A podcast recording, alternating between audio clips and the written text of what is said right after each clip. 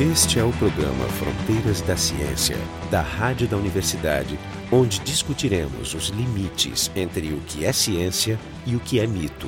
11 de fevereiro desse ano, 2016, foi anunciado a primeira detecção, sem sombra de dúvida, das ondas gravitacionais. O interessante é que, junto com essa notícia científica estrondosa, em quase todos os lugares que vocês olhavam, vocês olhavam a foto do Einstein. Por quê? Porque a detecção dessas ondas gravitacionais foi mais um dos grandes êxitos dessa teoria chamada teoria geral da relatividade. A ideia do programa de hoje é a gente discutir um pouco, tentar simplificar essa teoria para que consiga entender um pouco da importância dessa medida. Então, o convidado de hoje é o Dmitry Radimichev, que é professor do Departamento de Física da URGS. O pessoal do programa, o Jorge Kilfield, da Biofísica, eu, Marco Idiarte e o Jefferson Enzon, da Física da URGS. Então, eu vou começar a fazer essa pergunta difícil para ti, Dmitry. Consegue simplificar a teoria da relatividade geral? Ah, olha, no, no, prefácio do livro do Remo Ruffini, de Gravitação e Espaço-Tempo, ele diz que, na realidade, o salto que se deu com a descoberta da relatividade foi muito baseado na intuição forte de Einstein. Quer dizer, a, depois da relatividade restrita, ele diz assim que levaríamos uns 20 anos mais para chegar logicamente à construção de uma teoria relativística para a gravitação. Por quê? Porque concomitante a esse desenvolvimento naquele período, estava se estudando teorias relativísticas de campo. A gravitação não era uma teoria de campo, como se diz, né? ou seja, não, a relação de causa e efeito não era propagada por ondas. Essa é a diferença entre teoria de campo e uma teoria, por de exemplo... ação à distância. De ação à distância. Como seria tipo a teoria de Newton, Newton. Exatamente. Então, segundo Ruffini, o salto do tempo que se deu se economizou 20 anos, porque Einstein tinha essa grande intuição e ele baseou no início assim em argumentos meio vagos e meio frágeis. No entanto, se provou que era a teoria correta. Parece tudo meio que depende dessa noção de o que, que acontece quando você está caindo dentro de um campo gravitacional, não é isso? E Esse- isso parece que era uma, uma coisa que sempre voltava e, e até para mim é até meio Ah, esse é o princípio da equivalência. Da equivalência. Tá, que mas é vamos, vamos um passo atrás, vamos tentar ver como começa isso. Não, mas, restrita. mas eu só dizer, o que, que acontece com a física quando está despencando num campo gravitacional homogêneo, né? Como é que ele conseguiu tirar tudo daí é, é espantoso. É, em 1905, então, como tu falou, assim, é a data da relatividade restrita, que na publicação do artigo de eletrodinâmica dos corpos em movimento, onde Einstein descreve as bases fundamentais e conceituais da relatividade restrita. E aí, no- nos anos seguintes, com, eh, ele se envolveu muito com a mecânica quântica que estava sendo desenvolvido. Tanto é que, uns dois anos depois, ele publicou um artigo sobre o calor específico dos sólidos. Então, a mente dele estava assim, eh, completamente tomada de diferentes assuntos. Então, a relatividade estava em segundo plano. Até que, em 1907, eh, o Stark, era editor do Yearbook, né, é um anuário lá de física, convidou ele para escrever um artigo de revisão sobre relatividade. E aí ele aceitou o convite e aí ele resolveu fazer um- uma coisa um pouco mais elaborada, né? Ele disse, bom, eu vou tentar atacar o problema da gravitação, que ficou de fora da relatividade restrita. Como estender a relatividade restrita para sistemas acelerados? O que a gente conhece, eu acho, nos livros introdutórios sobre relatividade é, é sempre a questão do referencial, o que, que um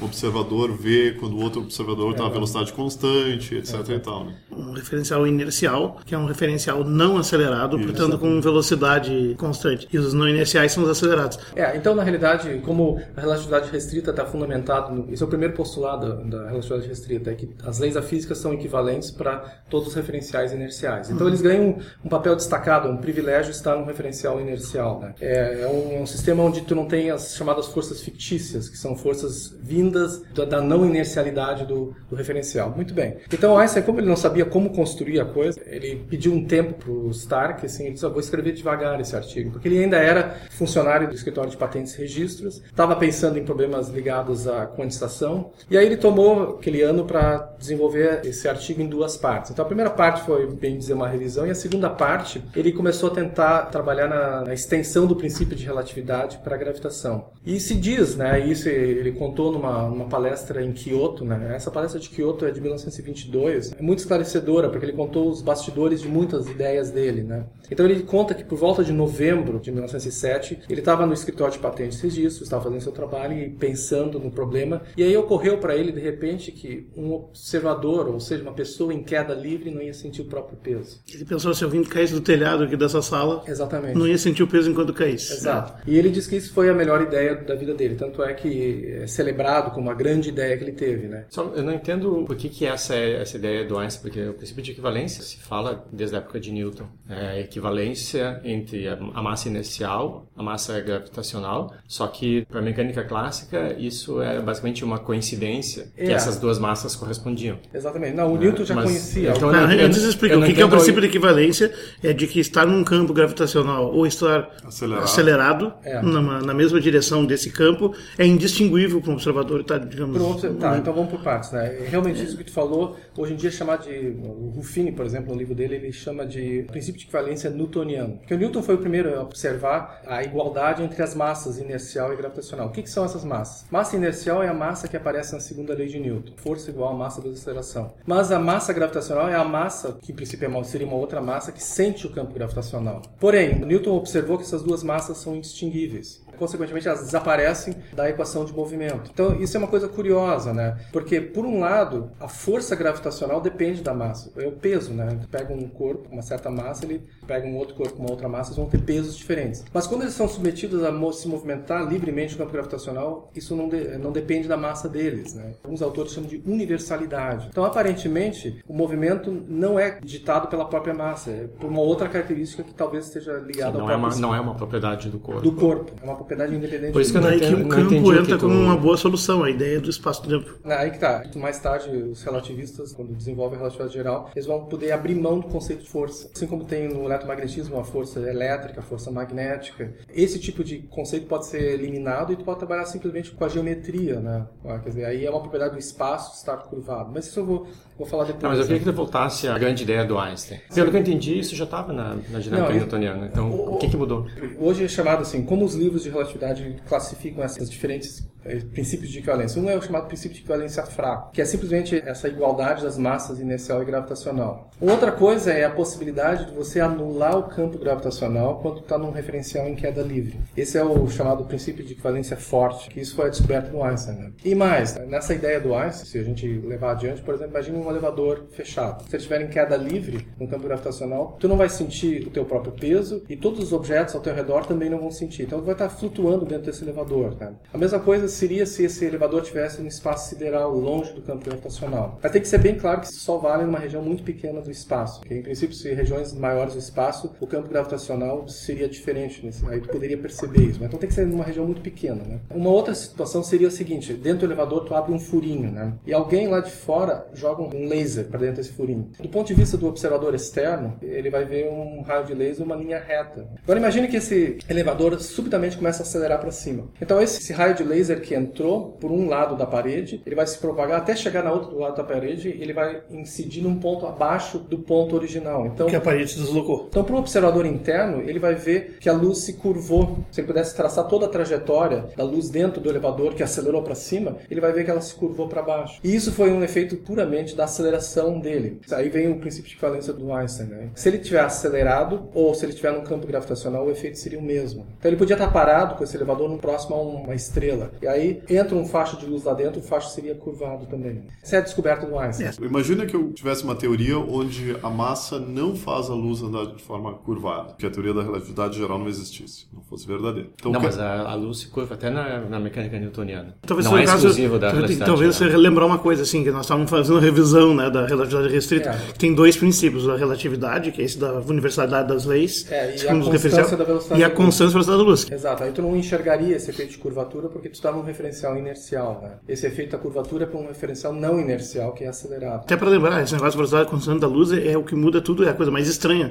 Na realidade restrita, ele, ele prevê, por exemplo, a dilatação do tempo, né? ele prevê achatamento da dimensão linear, aquelas coisas esquisitas que acontecem perto de um buraco negro. Tudo. Exatamente. Isso é tudo consequência da, da constância. Da se, constância. se tu impõe que uma certa velocidade é constante para todos os observadores, tem que abrir mão da universalidade do tempo. Então, aí E do tempo espaço. não- e do espaço. Eles não podem ser mais coisas absolutas, eles são relativos. Né? Mas eu vou, eu vou voltar para uma questão que está falando sobre Newton. Né? Em 1801, um astrônomo alemão chamado Soldner, né? ele tinha feito um cálculo, que ele supôs que era um cálculo correto, de que o que, que aconteceria se um raio de luz passasse perto do Sol. Ele faz um cálculo considerando que o raio de luz tem massa, como se fosse uma, uma partícula, né? E aí ele chega numa curvatura. E, e o cálculo dele é baseado em física newtoniana, gravitação newtoniana. De E onde é- ele tirou a ideia que a luz era uma partícula massiva? Ah, Não, não é uma Newton, partícula, era a ideia do é- Newton, É, uma- é- exato, é uma, é uma teoria de Esse né? conceito nada quântico. É uma coisa, ele até no artigo Maluquice. dele, ele diz assim, olha, todo mundo vai aceitar essa minha ideia.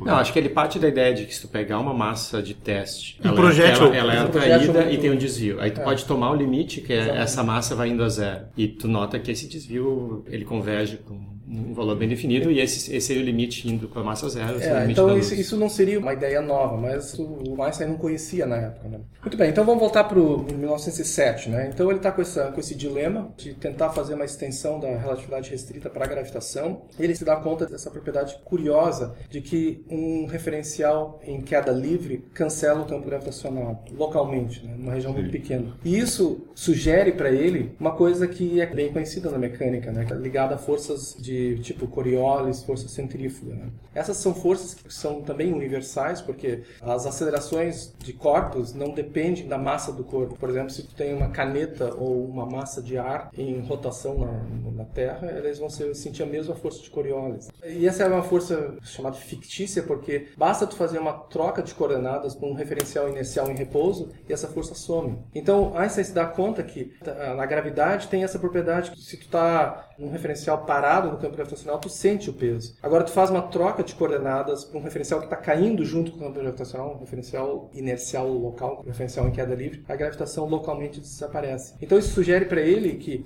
existe um limite em que a gravitação se comporta exatamente como uma força fictícia, uma região muito pequena do espaço. E, esse, e essa propriedade independe da massa dos corpos. E nessa situação, as leis da relatividade restrita são válidas. Porque para dois observadores em queda livre, né, eles vão poder usar a relatividade restrita, então para eles tudo é inercial de novo. Né? É, O desdobramento futuro dessa ideia é imenso. Tanto é que ele, então ele termina o artigo com essa ideia, mas ele ainda não tem a relatividade geral. tá? Então isso é 1907. Bom, aí adiante, né, ele está envolvido com a teoria quântica e algumas coisas ligadas à teoria de emissão. E aí, por volta de 1911, ele faz o primeiro cálculo dele usando essas ideias para o desvio da luz. Ele- aí ele se dá conta que a luz pode ser desviada passando perto do Sol. E ele chega num número preciso para qual é o grau angular de desvio. Ele chega a 0,83 segundos de ar. É um desvio bem pequeno, mas mensurável, né? Mas não era o que o real tinha Não era o real. nas contas. Era metade do É, certo? é exatamente a metade. Ele não sabia, mas esse é exatamente a o valor newtoniano que Solner né, Tinha tinha calculado. Nesse período, então, ele fica feliz com esse cálculo e ele sugere no artigo que os astrônomos peguem essa previsão dele e meçam isso. Aí ele sugeriu eclipse solar e coisa assim. O acontece é o seguinte, aí tem um jovem astrônomo chamado Erwin Freundlich que recém se formou e lê o artigo do Einstein fica empolgado É, e aí toma para si a, a responsabilidade de tentar medir essa coisa, né? E aí ele escreve para o Einstein, Einstein começa a escrever de volta, eles começam a trocar umas correspondências, né? Aí o Freundlich sugere que talvez pudesse fazer a medida não com o eclipse, mas talvez com Júpiter. Poderia ser mais fácil para medir isso. Aí Einstein diz para ele, não, mas a massa de Júpiter é infelizmente muito pequena. Então tem que ser o Sol e infelizmente vai ter que ser numa eclipse solar. Total. Total, porque aí poderia se enxergar as estrelas atrás do Sol que não seriam observadas, né? Mas tem um fato pitoresco que nesse período, né, em 1913, Freundlich se casa. E aí ele manda uma carta para Einstein dizendo assim, olha, eu vou me casar e a gente planeja a lua de mel passando perto onde você mora, né? E Quem sabe a gente podia se encontrar durante a nossa lua de mel. aí a história é contada depois pela esposa do Freundlich, que ela diz assim que eles eles chegam à estação de Zurique em agosto de 1913. Aí tá lá o Einstein na estação com aquele chapéu de palha e um rechonchu do Fritz Haber, que era o diretor do Instituto de Química, para receber eles lá na estação. E a programação do dia, a primeira coisa é assistir uma palestra do Einstein. Poxa, os caras estão em lua de mel, né? Eu acho que o Palestra- casamento não durou muito. né? Isso é contado pela esposa, né? Contado pela esposa durante Eu o acho- processo de divórcio. E aí eles assistir a palestra, e durante a palestra o Einstein faz várias referências ao Freundlich, que é a pessoa que, segundo ele, vai medir o efeito do desvio da luz, né? E aí o Freundlich fica todo empolgado, jovem, né? E aí a esposa do Freundlich conta que eles fazem um passeio lá para as montanhas, para um mirante, e aí o Freundlich deixa ela observando o mirante e ele sai para caminhar com Einstein pelo bosque, né? O resto ela não conta mais, mas, mas só pelo tom de ter comentado essas coisas parece que foi meio estranha essa viagem. Mas enfim, e aí foi nesse período que eles em 1913, um ano antes da eclipse solar da Crimeia. Né, e do início da Primeira Guerra Mundial. Exatamente. Que, então, as que coisas... salvou o coro do... Que salvou... é, Bom, Coro então- porque ia aparecer e não ia bater com a previsão. Exatamente. E aí a, a coisa meio estranha é que em 1914, então, quando finalmente o Freundlich chega na Crimeia, a Alemanha tinha declarado guerra à Rússia, eles são apreendidos na fronteira. Pegou coincidência de semana, assim. É. Na mesma semana. Foi exatamente, uma questão de semanas. E aí, como é que ele ia explicar para guardas russos né, que ele chega com equipamento de precisão para medir propriedades do universo? Né? E não é espionagem. E não é espionagem. E ele foi preso, ficou várias semanas preso, e ele só foi libertado tempos depois de uma troca de prisioneiros entre Alemanha e Rússia. Né? Aí o Einstein até se sente um pouco aliviado, porque tinha uma segunda equipe que estava indo para a Crimeia, mas que não estava em guerra com a, Rússia, que era uma equipe americana. Conseguiu fazer a montagem para medir o eclipse, só que nublou naquele dia. A segunda equipe também fracassou, né? mas a equipe, digamos que tinha o apoio do Einstein, foi presa. Né? Então isso passou em branco. Né? Nós Mas, estamos- mas é importante enfatizar por que que foi sorte dele, né? é, porque na realidade a, a previsão de Einstein dava exatamente a metade da medida dele. A teoria dele estava errada. Tá? A teoria relativística da gravitação estava ainda cambaleando nesse período. Então, é um erro de previsão. Se você tivesse feito experimento, ia provar que estava errado e ia desanimar todo mundo. É, eram- E, na verdade, graças à Primeira Guerra Mundial, ele teve tempo de revisar e encontrar o erro. É, essas coisas a gente nunca sabe, né? Às vezes tu acha uma, uma É, discrepância, as fora. pessoas vão atrás e acham. Porque ser um exatamente fator igual. exatamente 2 não ia desmotivar ninguém, né?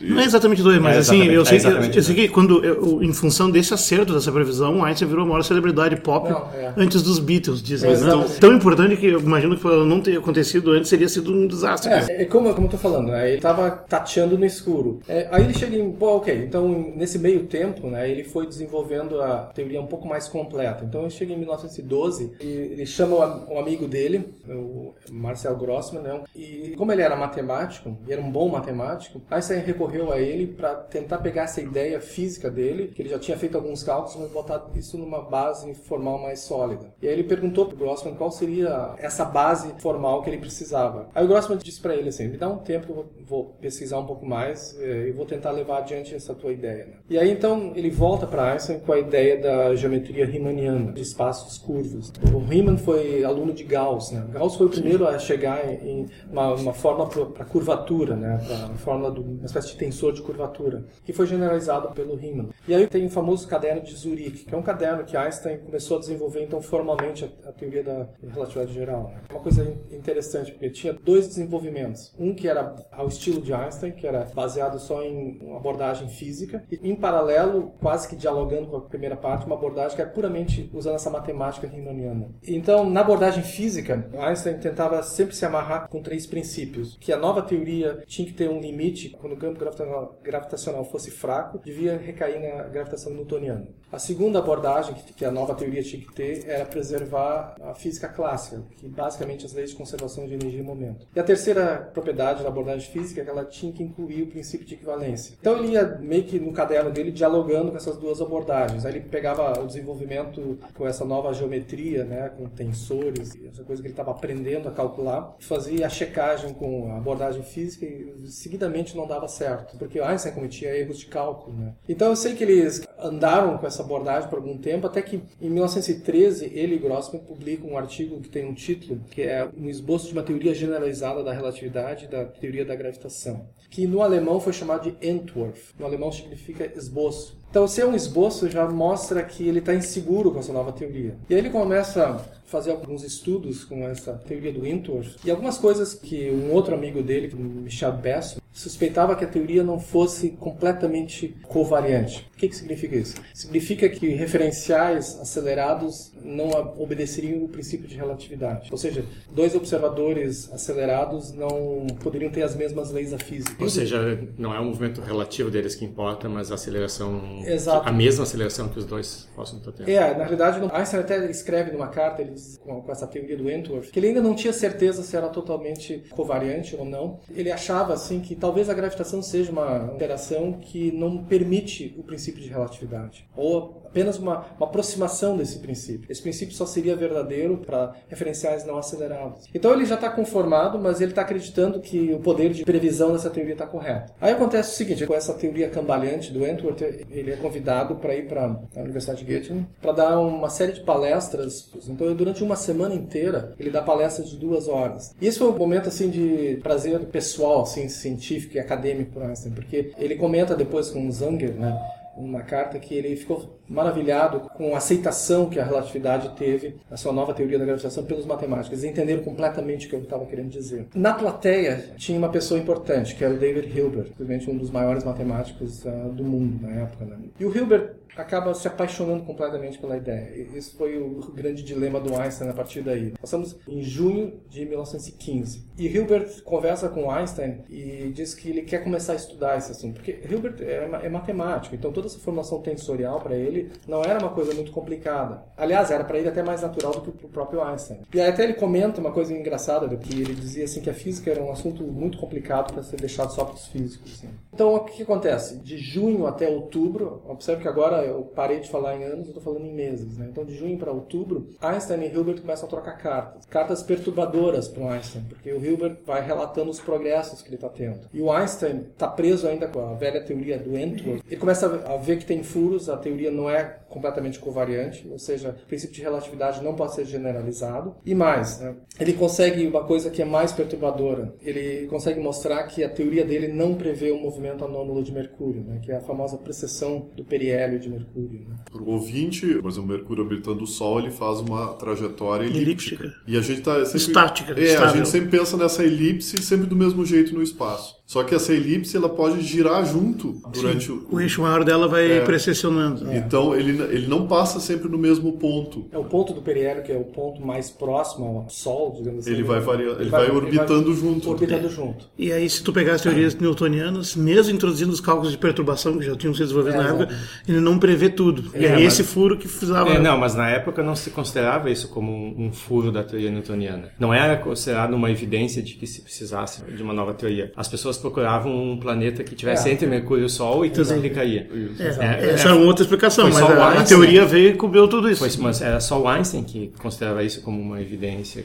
Sim, sim, a posterior, mas olhando de trás à frente, é, ela é perfeita, porque explica era, tudo. Era que isso podia ser previsto, esse número. Esse número é 0,43 segundos de arco por século. Que, então, que é bastante... Que Na época é uma façanha medir um troço. Medir uma coisa dessas. Então ele esperava que isso sairia naturalmente da teoria dele. Aí quando ele fez o cálculo, ficou decepcionado, que não deu certo. Aí ele está assim, ó, entre dois focos, né? Porque na realidade a teoria dele que está ruindo nas mãos dele. E tem o eminente matemático Hilbert que está mandando cartas para ele, está tendo avanços com os cálculos usando tensores e aparentemente está chegando próximo da teoria geral. Isso é outubro, né? Na sequência outubro para novembro ele recebe um convite para dar uma série de palestras todas as quintas-feiras durante um mês na Academia Prussiana de Ciências, que ele já era membro, né? Então era, era um momento assim de grande deleite entre os acadêmicos, porque era escolhido um tema e todos os demais assistiam às palestras desse acadêmico. Então eles deram um mês para Einstein falar sobre relatividade. E aí acontece uma coisa frenética, né? Por isso que é a chamada Revolução de Novembro, né? Einstein começa do zero. Ele finalmente abandona abordagem física, que eu falei há pouco, né? Ele tinha abordado caderno de física intuitiva, vamos Física dizer. intuitiva. E aí ele mergulha num campo que ele não conhece muito bem, que ele está aprendendo, mas que ele usa, que é puramente matemática. Ele achava que não existia um grande brilho em, em fazer a parte matemática, a coisa mais nobre era, eram os princípios físicos, né? Ele agora, nessa, nessa virada para chegar na relatividade geral, ele, ele, abre mão disso. Ele tem que mergulhar na matemática e começa a calcular coisas. Né? É como se ele concedeu uma primazia para a matemática. Mais ou menos como Dirac sempre considerou, né? Mas ele levou um tempo para chegar lá. Ele levou um tempo, é. E sem falar que nesse meio tempo, o primeiro casamento dele também estava indo pro brejo, né? Ele estava se separando, então ele tinha todo esse drama pessoal. Ele estava afastado da família, né? Muito embora ele estava morando num apartamento relativamente confortável, espaçoso, pouco mobiliado, que ele alugou para trabalhar durante esse, esse período na nova formulação da teoria dele, enquanto procedesse a separação. Né? Bom, então ele dá as quatro palestras. Agora não é mais uma, um avanço mês a mês mês, agora é semana a semana. Então, a primeira palestra é de 4 de novembro, né? Então, se vocês não se importarem, vou ler a abertura dele, né? Ele diz assim: nos últimos quatro anos tenho tentado formular uma teoria da relatividade geral, pressupondo a relatividade mesmo em caso de movimento não uniforme. Acreditei realmente ter descoberto a única lei da gravitação. Voltei à exigência de uma covariância mais geral, que eu havia abandonado com pesar quando trabalhava com meu amigo Grossman. Na verdade, já estávamos muito perto da solução. Então, na realidade, quando ele volta para a abordagem matemática, ele viu que ele Grossman estavam muito perto da solução que podia levar à teoria geral. E aí, quando finalmente ele termina essa palestra, na primeira semana de novembro, dia 4 de novembro, ele manda uma cópia da palestra para o Hilbert. Aí ele começa a contra-atacar. Né? O Hilbert estava só mandando cartas dizendo que estava avançando. Mesmo assim, como ele está inseguro, né, ele escreve uma observação que ele estaria curioso para saber se ele, Hilbert, aceitaria essa nova solução com facilidade. Né? Na semana seguinte, 11 de novembro, sete dias depois, na segunda palestra, Einstein então apresenta já um primeiro passo matemático mais avançado. Ele mostra já a formulação tensorial, característica da relatividade geral. Isso é uma coisa que ele fez naquela semana. É, ele, lembrem, em outubro ele descobre que o Wentworth não dá certo. E aí ele volta volta para o caderno de Zurique e esquece a abordagem física e fica só na abordagem matemática. Então ele mergulha nas equações e tenta procurar uma covariância geral, ou seja, estender matematicamente o princípio de relatividade para todos os observadores. E aí o que acontece? Né? Ele manda uma cópia dessa segunda palestra para o Hilbert, só que no mesmo dia ele recebe uma carta do Hilbert. Hilbert diz assim: Eu estou pronto para fornecer uma solução axiomática para o seu grande problema. E ainda convido o Einstein para ir para Göttingen, para ficar hospedado na casa dele, para ele ter o prazer de expor de... a teoria pessoalmente para ele. Né? Não se sabe bem a reação do Einstein, mas deve ter sido assim, uma, uma grande frustração. Né? Mas hoje, em retrospecto, o que o Hilbert desenvolveu era uma teoria equivalente à teoria era uma teoria, geral? É, exatamente. Ele chegou numa, numa solução covariante. Mas é, é que Einstein chegou um pouquinho antes, uma semana antes. Sim, o alcance da, da desenvolvimento do Hilbert não era tão amplo exatamente. em termos físicos, era mais uma dedução matemática em cima daquele modelo. Exatamente, é, é o princípio de covariância geral. Então, no fundo, a parte matemática ele conseguia, mas ele faltaria ainda o know-how físico, né? Então, na palestra de 18 de novembro, né, que de novo, agora uma semana depois, Einstein nessa uma semana ele calculou, recalculou com a nova teoria dele, que ele agora com a formulação tensorial, ele calculou o problema do periélio de Mercúrio. Essa, já essa que a gente conhece hoje essa como é a teoria de relatividade exatamente. geral. Preciso explicar para os ouvintes que normalmente quando a gente dá uma palestra sobre um assunto ao qual foi convidado, a gente não resolve os problemas finais dela, tipo na semana anterior. a gente prepara o que já está publicado, bem garantido e vai. Mais ou menos. Às vezes a gente é. vai num congresso. Num congresso, o, sim. E o trabalho está sendo feito uh, enquanto em o palestrante real. anterior está falando. É, mas nesse caso foi realmente tempo real. É, né? não, quase tempo real, porque lembre que é o caderno de Zurique. O caderno de Zurique tinha as duas abordagens. É que ele estava dando mais ênfase para aquela que ele considerava física. A matemática ele deixou para o segundo plano. Uhum. Quando a física não deu certo, ele concentrou todos os esforços na matemática. Aí, então, 18 de novembro de 1915, ele apresenta o cálculo da precessão do periélio tá? e bate em cima, 43 segundos de arco por segundo. Aí ele manda uma carta para Ehrenfest, né, dizendo que quando ele chegou nesse número, ele pensou que ele ia ter um troço. Né? A alegria dele foi imensa, que finalmente estava certo o caminho que ele tinha escolhido. E na mesma palestra ele apresenta o cálculo de desvio da luz, 1,7 segundos de arco, o dobro que ele tinha calculado a... Corrigiu. É, que, é essa é, que essa é a previsão que vai ser testada em 19 depois em 19, da guerra. exatamente. Então, aí, Inclusive medido no Brasil também. Parcialmente. Aí, nessa nova palestra, ele apresenta isso aqui, ele manda uma carta para o Hilbert, e em 18 de novembro ele recebe a resposta, é, Hilbert dando os parabéns. Então ele reconhece que Einstein chegou primeiro. Agora, isso não impediu de, tempos depois, o Hilbert publicar a teoria dele, com o modesto título de Fundamentos da Física. Né? Mas, realmente, nessa corrida, o Einstein venceu. Aí, 25 de novembro, de novo, uma quinta-feira, uma semana depois que ele conseguiu calcular o periélio de, de Mercúrio, ele finalmente apresenta a síntese, né, que é a sua teoria final, né, a equação que hoje a gente conhece como a relatividade geral. Quer dizer, lá, é, na semana anterior ele deu os resultados, mas não apresentou nada de é, concreto sobre como ele é foi mostrando assim, foi um desenvolvimento, né? Mas aí na última semana ele sintetizou tudo. Uma coisa que é interessante na, na teoria da relatividade é que ela não segue aquele caminho que normalmente se atribui ao, ao método científico. Existem problemas experimentais e aí vão procurar uma nova teoria que explique isso. A relatividade ela fez exatamente o contrário. O Einstein tentando encaixar alguns princípios físicos sem basicamente nenhum resultado que dissesse que a teoria da gravitação newtoniana estivesse errado. Ele fez essa nova teoria. Tinha o periélio de Mercúrio, mas não era considerado como um, um, grande um problema na, na época, né? Sim, era um problema de precisão. Né? É, e que talvez tivesse uma solução alternativa dentro da teoria newtoniana.